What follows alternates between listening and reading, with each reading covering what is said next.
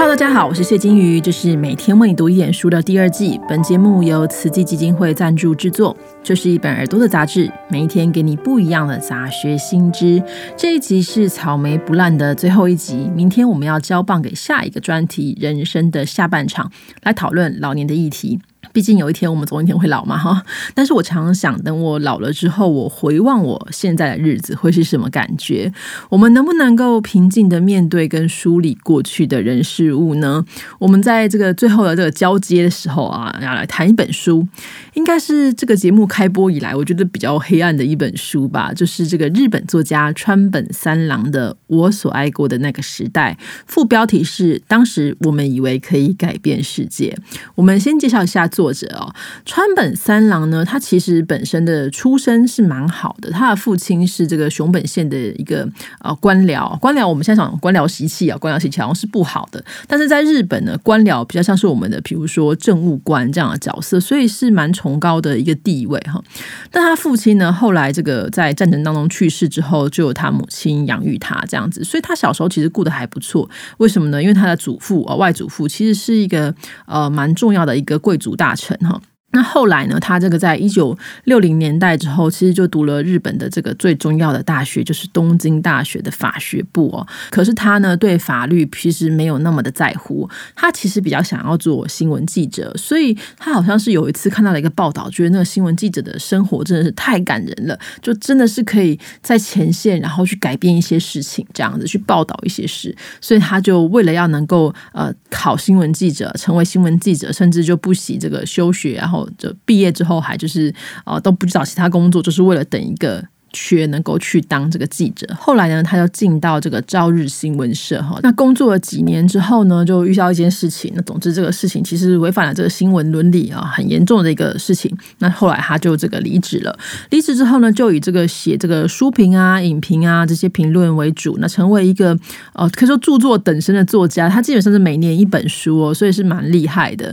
那因为这个对他来说，这个一九六零年代的日本其实是呃可以说是一个风起云涌。的时代，那他在这个过程当中，他也有过憧憬，也有过很多的感怀，那也有过失望，也有过挫折。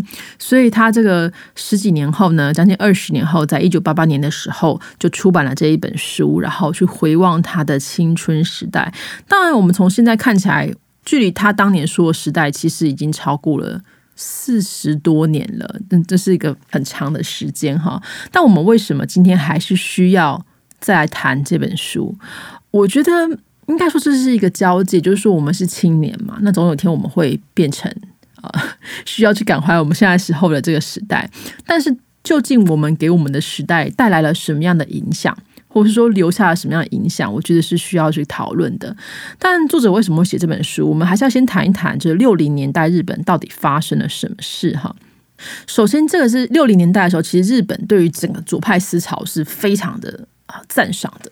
当时的台湾其实反而比较没有这样，因为当时蒋介石就是强行的这个呃言论控制嘛，哈，各种的状况，因为他们认为左派一定就是跟共产党有关系，那你就是这个共匪啊，抓去关这样，大家就是这样。所以台湾其实普遍来说，到现在我们讲到左派，我们就会觉得说。不大好，是不是共产党？可是实际上左派的起源呢？大概哦，最早最早听说可以追溯到法国大革命，但原则上是在十九世纪左右的时候呢，这这共产主义呢跟社会主义诞生之后，其实他们所主张的一切，比如说这个要改革、要追求公平啊，要很多的地方要需要这个呃，大家需要有公平的社会，用这样的概念啊去去讨论的。所以呃，当共产党又是另外一个部分，那我们就先暂且不谈。所以这样的。一个好像很激进啊，哈，一天到晚那边讲说要改革啦，追求公平啊，这样的概念就成为大家对于左派的既定印象。但相对的，你既然说你要改革，你就会影响到别人这个既有的秩序，所以也很多时候大家就会说他们是这个破坏秩序稳定的一个破坏分子。哈，日本的一个学者呢，丙谷行人在战后日本左派的运动这个演讲当中，他梳理了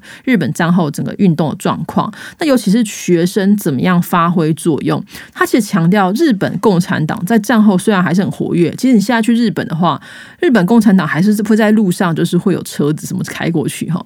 可是他们其实这个啊，并不是真正的主力，被日本共产党排挤出来啊。有武井昭夫这个大学生所提出来的，一九四八年提出来的学生自治会全学联，才是其实后来这个整个左翼运动的主干。那经过了很多次的变化，很多次组织的重整，整个才呃扩散开来。大家知道，其实战后的美国呢，在韩战、越战呐，跟苏联为首的这些共产势力抗衡哦，打个二十几年下来，其实全世界都觉得很厌烦了哈。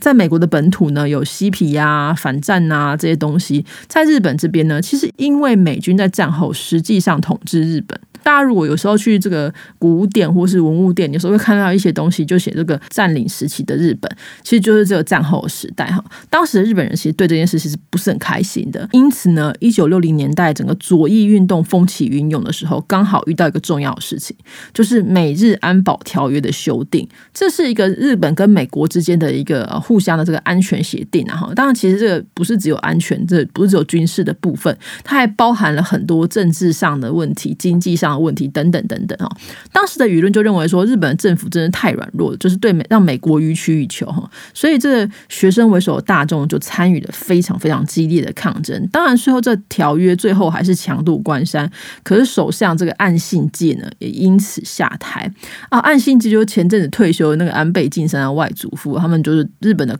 呃，这个高层的议员其实真的都是互相通婚来通婚去的，所以在这个大型的社会抗争当中，学生的角色就变得重要起来。那一九六零年代之后呢，又因为中国发生了文化大革命。在台湾你讲讲文化大革命，我们就会觉得很恐怖、超恐怖的，杀死了很多人。可是，在当时日本并不知道这件事，所以他们听到文化大革命，他们想象的是一个哇，以年轻的人为主的很棒的打破阶级、打破社会呃藩篱的这样的一个运动，所以他们并不知道当时的现实。那对此怀抱憧憬的青年，就对现实会越来越不满。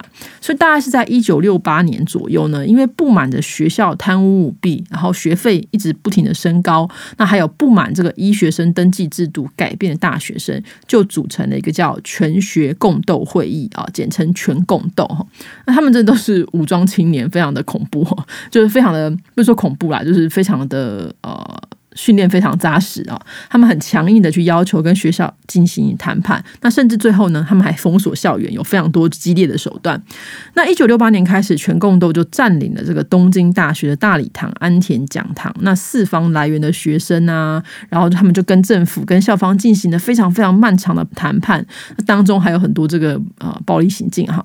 最后在一九六九年的一月，日本警方就决定说不要管他了，强行攻破这安田讲堂，结束了这次的抗。但是这个破散的全共斗并没有就此消失，他们还是继续在活动哦。甚至到一九六九年的五月，他们跟当时这个右派大文豪三岛由纪夫，对写金阁寺那个三岛由纪夫来了一场这个 矛与盾的大对决。三岛由纪夫呢，单枪匹马面对大概一千个全共斗的学生，就针对这个日本。战后的日本究竟应该何去何从呢？大家开始展开激烈的辩论哦，有时候会有这个人身攻击的部分啊，互相嘴炮的部分。但是最有趣的地方还是在于说，不管是三岛这种激进右派，强调天皇、强调日本价值的人，还是说学生这种激进左派，说我们要拥抱新秩序，最好就是天皇什么也都不要。那其实都反映着日本对于美国统治的一个不满。我觉得可以说，这个这种愤怒的情绪，成为推动这个。整个时代重要的动力，那也是川板三郎之所以说他爱过的那个时代的原因哈。因为就在一九六九年之后，进入一九七零年代，因为左派青年的行动越来越激进，这个舆论的支持就越来越少。